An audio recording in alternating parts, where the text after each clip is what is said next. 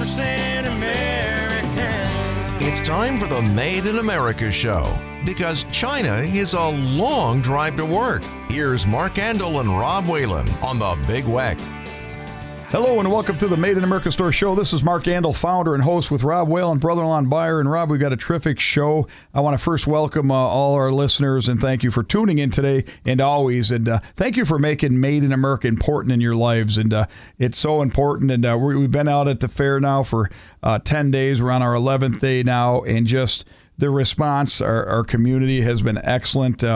It's just hard to believe it's the third weekend in August already, and the last weekend of the Erie County Fair. What a great fair uh, it has been. So many great people stop by at GW or Made in America uh, displays and uh, said hello, or uh, or purchased a plow or a trailer or our new American log splitter or 100% Made in America products, and uh, we cemented some old relationships and uh, made some new ones, and just a wonderful time in Western New York to enjoy great food, great people and our team really rocked it and uh, unbelievable the relationships you make. Uh, this this fair has been my biggest uh, on relationship building. Thank yous, hellos, and and product sales, and uh, just been outstanding. Yeah, and I want to thank everybody too for coming out and saying hello, and had some great conversations with people over the course. And uh, buying American made's uh, more important now than it ever has been before. And uh, we're the place to get your 100% American made products at the stores and also at the Erie County Fair. You got another two days to stop out and visit us. Uh, working with WEC on doing some giveaways at their um, at their wheel and uh, stop out, say hello. Going to have a couple great days today and tomorrow. Uh, weather looks like it's going to be on our side, so come on out. Yeah, you know, and that that two dollar food day last uh, Monday, Rob, and uh, just unbelievable. The people, you know, opening Wednesday was the largest ever. Um, opening Wednesday, and then a Sunday just set a record of Veterans Day, and veterans love our store. They yeah. get it. Uh, we love them. They love us. So uh, uh, a great time. And to Rob, the fair has been uh, refreshingly positive, and our team has really uh, been unbelievable. In talking to uh, thousands of people and concession stand managers, my Kearney friends, uh, we all agree these are definitely challenging times for sure, no matter what part of the country. Again, James E. Strates and his team, and a lot of our friends come up that East Coast from Florida. Uh, lack of leadership seems to be the one that everybody uh, uh agrees on. It's absolutely uh, number one, and it's it's a problem. And no one sees these high prices or anything going down anytime soon. We pretty well think this is where we're at. Um, you know, between fuel and rapid inflation, products the prices at the fair are high, but you know what? People are buying it, and uh, it's just the way it is. Uh, a lot of respect given to us, uh, um, you know, and just uh, hard work produces luck, and uh, just great people, uh, you know, showing that they do still care. They do make Made in America important. Um, I love our mission. you know, we support our country and uh, they they understand why, and they understand that China is a long drive to work, and China is a threat absolutely a threat, Mark. We see it every day in what they do, and you know, stealing ideas and intellectual properties. It's their their big thing that they do, and uh, you know, getting back to the fair, uh, we got a ton of product there. Still have a ton of product. We're reloading every day. Uh, we pull from distribution on a daily basis, get it ready, mm-hmm. palletize it, get it sent out on whoever's going to the fair. So we're always going to stay full with products and just going down the line. Our T-shirts, we got some brand new T-shirts you want to see. Uh, we have a new uh, fire department T-shirt. We have a new Blue Line T-shirt, a military T-shirt, and we brought back the uh, the Buffalo tie dye T-shirt. Uh, you know, the football one. We also have Justice Creations tees, a bunch of those on there. We have our own Made in America store tee. Uh, we have those right up front when you come in. Our uh, location with the uh, New York State Lottery and everything else. A lot of items we bring from the store, uh, from food to we're going to have Hamilton Sage on uh, in the second half of the show from Sage Maple Syrup. All kinds of gardening supplies, uh, knives, everything you'd want. Yeah. From the fair, you can buy at our store a lot of stuff. And uh, Linda, my wonderful partner, stopped in Sunday to say hello, and I didn't see her for five hours because she ended up working the counter at Made in America. I said, "Hon, what do, what do they love?" And uh, everything, everything. But you know, probably more Bills themed things. Yeah. Uh, but everything they buy everything. Right, fly swatters to clothing to the beautiful artwork. It's amazing.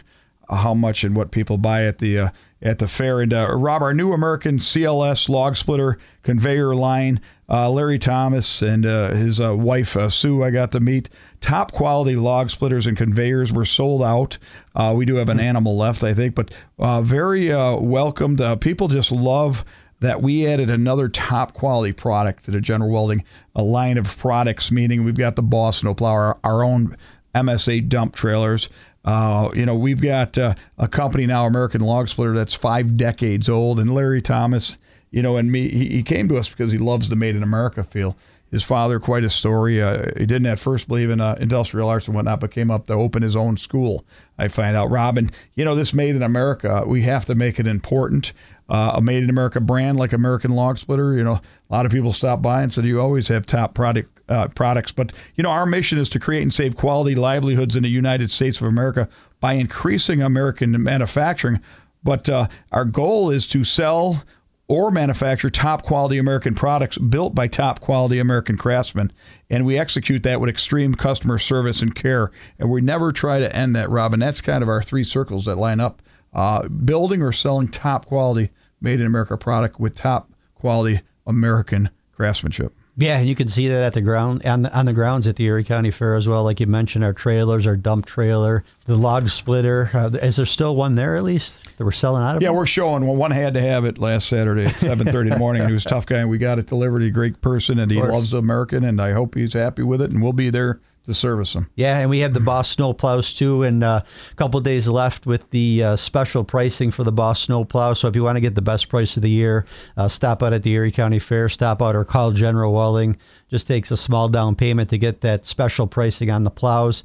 And uh, for the owners of Boss Snow Plows already, if you've had a snow plow, uh, Boss once again has come out with their $50 inspection rebate. So what you want to do is uh, from now through October 23rd. Any member of Boss Owners Group that has a preseason inspection, inspection performed on any plow registered to his or her account by an authorized Boss dealer is eligible to receive a $50 factory rebate on each plow. And uh, it's all online. You can submit your form, get it done. Stop out at General Welding. Don't take any chances for the winter. Get that plow inspected, get the welds inspected, change that oil fluid, and uh, make sure your springs are good. Yeah, you know, and people forget, Rob, and you know how hard it is. You're, you're back. Rob's got to receive the product. Well, he's got to order the product, receive the product, tag the product, put it in our system, then we can take it out to the fair. And it's it's totally a full uh, team effect. Uh, guys on front lines, guys in the background, and uh, you know our whole company is involved. We started about January just planning the fair out. And uh, Rob, a lot of people don't realize all our Made in America stores you know, at Elma or, you know, at One Niagara Falls on the second floor downtown, 360 Rainbow Boulevard or McKinley Mall or General Welding on Maple Road in Elma or General Welding in Henrietta, Rochester. Everything's still open. Same amount of people doing more. Uh, my Jessica and Brian, hats off. You know, Yeah. they're, they're trying to do the 12 day run. Putting the time with me. They've almost got it done, but I got 33 years on them, Rob, so it's hard to catch up. You know, they'll have to take some time, but it's a long run, and uh, we do it. Uh, we love meeting the people, and the whole goal is to build relationships and create new customers, and that's a goal. Uh, a lot of this world's a different world, but it is all about shaking a hand, saying thank you, listening, and uh, letting them know what we're about. And I think that that's the answer to our survival through the uh, recession, Rob. Yeah, we talked about it with Paul Bender uh, last time he was on the show, building relationships, and one met at the Erie County Fair. And quick story: we carry uh, essentially well-oiled chocolates, and last year we sold, I think, sixty uh, pieces of regular sponge candy. So I ordered seventy-two this year. Monday, I got a, a text from Renee. She's like, "We're out of sponge candy." I'm like, "You're kidding." I sent it to Debbie, and uh, Debbie said, "Holy s."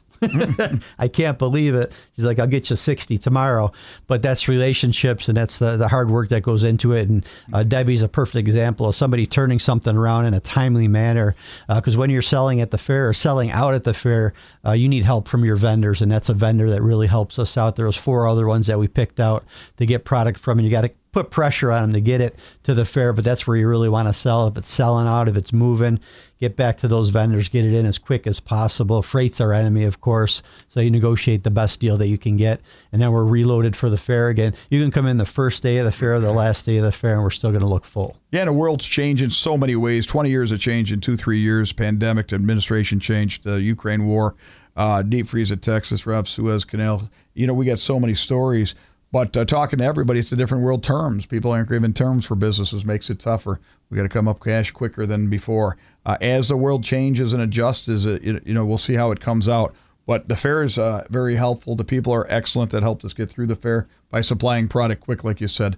And Deborah Epke absolutely did. So, Rob, what can the you know these last minute fairgoers what can they expect to see at our displays general welding and made in america you touched on but what else can they see at our dis- we got a 6000 square foot uh, store in the in the fair Yeah, you're going to see everything from candy, food. Uh, we got those old violet mints back in from C. Howard's. Those are selling out. I had to reorder another 10 cases what's of that those. soap all about rob Dr. Squatch soap. it's it. one of the biggest soap brands in America right now. can't They keep it on the shelf. You cannot keep it on the shelf. They advertise it on this during this uh, Super Bowl. I don't know if I can say that or not on the radio. Bobby you might have to cut that out, but um, they're they're big into their advertising. The the scents are fantastic. Uh, actually, Brian, your son played a great role in uh, getting that. I worked on that for a couple years with Karen.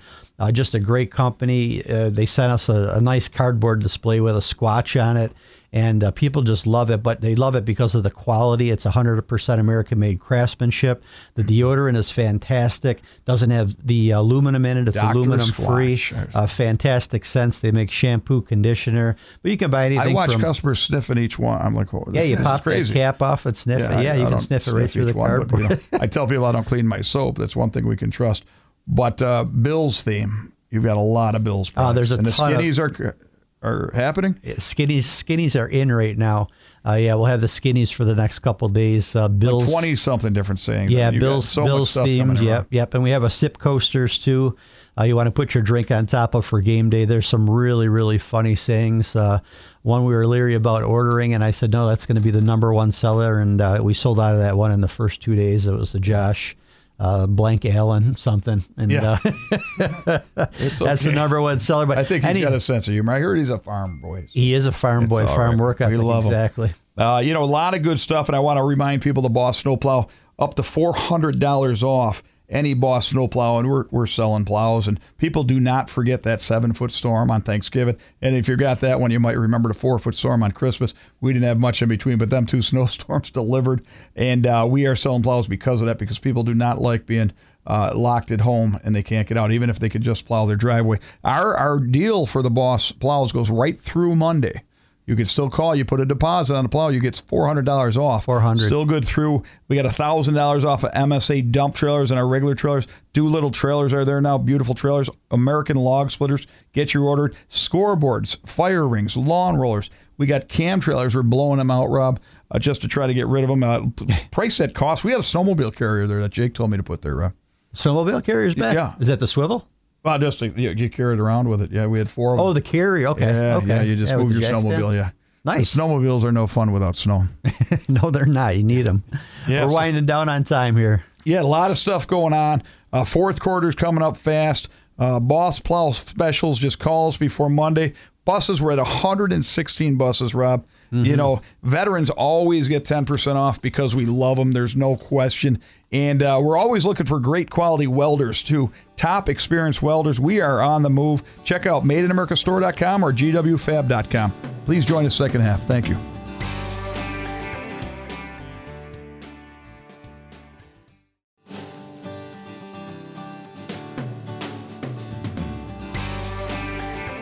Hello and welcome back to the Made in America Store Show. This is Mark Andol, founder and host with Rob Whalen, brother-in-law buyer.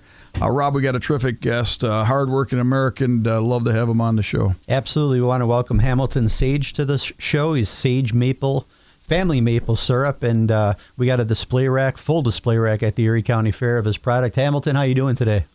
Doing very well. Excellent, excellent. So you're into the fairs yourself, right? Yes. Yep. Yep. We're into the fair. Uh, we enter products into uh, the competitions there, and we also consign products to the um, the Maple Producers Association booth that's at the fair. And uh, we're actually right now we're doing double duty. We're Wyoming County and Erie County Fair, and then once those wrap up, we'll be at the state fair as well. So Full slate. Yeah. yeah, we we try to keep ourselves nice and busy in the summertime. Yeah, that's good. And, uh, you know, I was wondering, I was telling you we're getting into American log splitters and conveyors and talking to a lot of wood guys. I'm, you know, we're, uh, we're almost, uh, well, believe it or not, wrapping up the fair. We're on our 11th day. uh, this you know here it's Saturday, and uh, you know a lot of talk. American Log Splitters. Do you burn wood uh, to produce your syrup? Uh, we don't use wood. Uh, we there's my brothers, my two brothers and I. Uh, we work full time jobs, do maple syrup on the side. Um, not really a side thing when we're tapping 7,200 trees now. Seventy two hundred. Um, 7,200. We we would love to do wood. We've got the ability to do wood. You know, we've got wood. We've got 180 acres that we're um, that we own that we tap, and then we're actually leasing another. Oh, it's about a 80 acre parcel that we leased from uh, sugar maker that retired from the um, from the trade, and he still comes out and helps a little bit. And uh, someday we'd like to go back to wood, but for right now we're we're burning uh, fuel oil, Oh. and that's the most efficient for for our setup and how we're we're operating. Good, excellent. Hey, Hamilton, give us a little bit of background in, in Sage Family Maple, uh, when it began, and uh, your your uh, grandfather was involved. Uh, was way back in 1937. Is that right? Yep, yep. 1937 was the year my father was born. Um, I'm not sure. He was the oldest of uh, six kids, and I'm not 100% sure if he was trying to find something to do other than raise kids. But they they had six kids in eight years. Um, Wow. and they started making syrup there on the property we're on in Warsaw. And I was a few buckets here and there.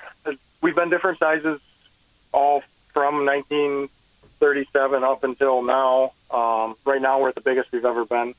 Uh, back when I was 10 years old, the Western New York Maple Producers Association started what they call Maple Weekend, which happens every March.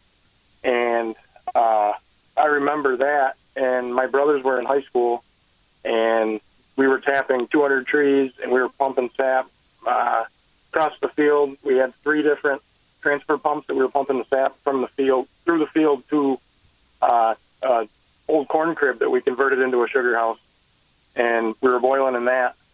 And from then, we had a little bit of a lull. We went down to just doing some buckets. Uh, there, a couple years there, I think we might not have made syrup, uh, but then we got the itch again. And when my father was still alive, we we pressed him and said, "Hey, we want to do this like for real." And uh, our father was the the financing machine behind it. He helped us put up a building. He helped us get the equipment. Um, and my father passed away in 2011, and he set us up very well for where we're at. Uh, up to we're up to, like I said, 7,200 taps now between two different properties. Excellent. Now, Maple Weekend itself, you said, is every March. Take us through like the process of uh, making the maple syrup, and is that your peak time of year, or when is the peak time of year, and, and how does everything go? Yeah, absolutely. Uh, once once the trees, the leaves fall off the trees in the fall, um, what the trees do is they go into like a dormant stage, and what they're doing is they're um, the sugar that the leaves have made all year. The the tree is using that to stay alive through the winter as there's no leaves on it. Uh, we typically get most of our work done. We're deer hunters, so we usually wait till after deer season to go into the woods. Um, and we have tubing run throughout our woods. I don't know how many miles of tubing we have running through our woods to collect the sap.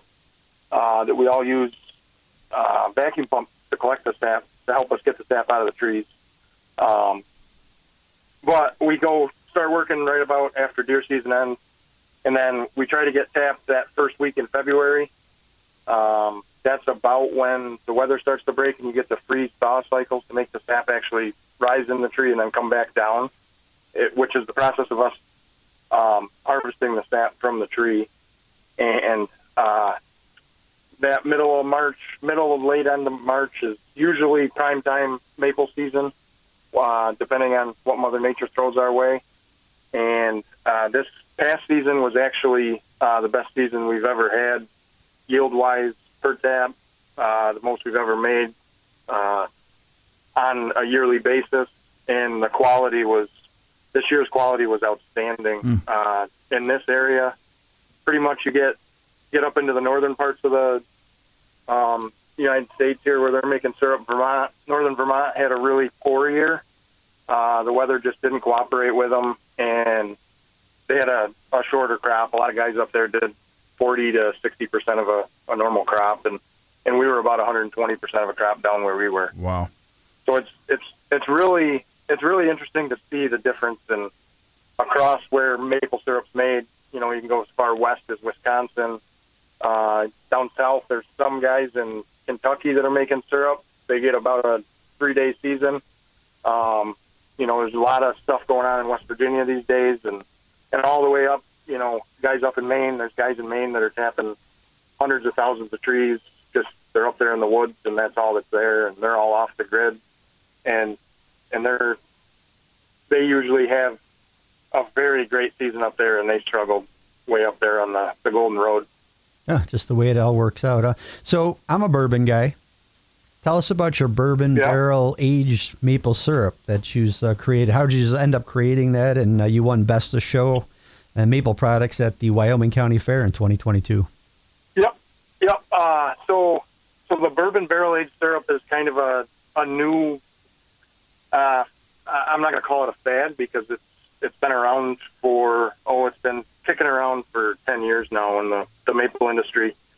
Um, there's there's a lot of talk about the amount of syrup that's produced and the consumption across the country, uh, and there's a lot of syrup that doesn't get consumed, so there's a lot of carryover uh, from year to year. So people are always looking for something new to do.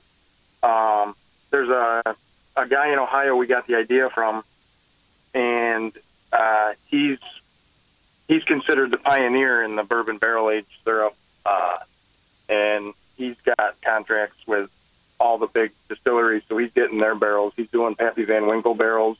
He's putting syrup in those. Um, but the process for that is we actually make the syrup. Um, we finish the syrup. We put it in a stainless steel barrel, and then what we do is we get a hold of a distillery that has oak charred barrels, and we want them as freshly dumped as possible.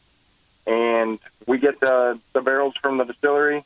We'll heat that syrup up to 180 degrees, 190 degrees, and then we will fill it, fill the bourbon barrel with it. And over six months, um, we leave that syrup in that barrel, and over that six months, we take on that bourbony flavor, the oak flavor. Um, you know, a lot of people are always like, "What do you do with the char and stuff?" We we have to reheat that syrup. We have to filter it again. So we're filtering it. You know, we're filtering sap syrup, then we're filtering the syrup again, and then we bottle it. Um, and it's it's really a hit for you know. I always tell everybody, you know, if you like bourbon and you like ice cream, this is the syrup you want. You dump this on your your ice cream, Ooh, you're you're going to want this every time you have ice cream. I know what I'm doing. So, to our listeners, this is Hamilton Sage from uh, Sage Family Maple talking about maple syrup and uh, full display at the Erie County Fair. And we do have the bourbon barrel aged maple syrup as well at all store locations and the Erie County Fair. So, can you take us through the process, uh, you know, like tapping the tree and, and what goes into that? Yep. So, uh, like I said earlier, uh, the, the first week in February, we like to go out. Uh, we use we actually use 18 volt drills to drill a 5 16 hole in the trees. Um, throughout our woods, we have a tubing system. Uh, we have miles and miles of tubing, and we when we walk up to a tree, we use that drill and we actually try to find uh, a piece, an area on that tree that we haven't tapped before. So Okay. uh, you know, if we're on the south side this year, we'd be on the north side next year. Um, so we, we drill a, a hole. We go about an inch and a half deep into the tree. We actually put a spout into that tree that um, gets into into that wood, and the sap will come out of that hole. Uh, from there, we collect it into uh, collection tanks. We use um, vacuum pumps to pull the sap down the line to help us get it to our collection point. And uh, once it's at our collection point, uh, both places that we tap, we have to pump the sap. Uh, at home, we're pumping our sap a half a mile underground. Uh, at our other location, we're pumping the sap 1,300 foot underground. And once once the sap gets up to the main collection tank, um, we run it through what we call a reverse osmosis machine. That helps with efficiency. It takes we're taking about 85% of the water out of the sap uh, and concentrating it before we boil it. Um, that's one of the newer things. And if you've got, if you're making syrup without one, you spend a lot of time, and depending on your size, you could just boil around the clock if if you didn't have one. So from there, uh, the concentrated sap we put into um, the maple syrup evaporator. Uh, we have three separate pans on the evaporator. There are two that have fire underneath them. Uh, the front pan is the finished pan. The rear pan is the flue pan with a lot of extra surface area. There's a lot of flues in that. And then there's a, a piggyback pan that sits on top of the flue pan called the steamway. And we're actually using steam from the bottom pan and injecting cold air into the sap. And we are preheating that concentrated sap to 190 degrees before it actually hits the pan with fire under it. Oh, quite the process. And and this for this upcoming season, we've actually uh, we've actually purchased a new set of pans that are going to be uh, clean in place, and uh, those are those are made right in Vermont, uh, and we wouldn't we wouldn't boil on anything that wasn't made right in Vermont. Uh, we're we're very loyal customers to the Leader Evaporator Company, and and they're in Swanton, Vermont, and uh, my father actually bought stock in them in 1968, and we sold their maple equipment ever since. So, Excellent. You, you know, it's uh, we're gonna have to have you back on Hamilton. Thank you for the education. Thank you for making a top quality uh, American product. A lot of work. Uh, we love the family, and uh, you know, thank all your team for us, and uh, thanks for being part of our show today and being part of our our store and our mission. Uh, we'll have to have you back on. Uh, Bob's throwing some things at me, so I just want to say thank you, and uh, you know, I want to say thank you to our listeners. Uh, please join us next week. all right, thank you. Yeah, 100% American. You've been listening to the Made in America show. Join Mark Andol and Rob Whalen again next weekend for more on the Big Weck. You can also hear past shows anytime at bigweck.com by clicking on Big Weck Talk Show Podcasts.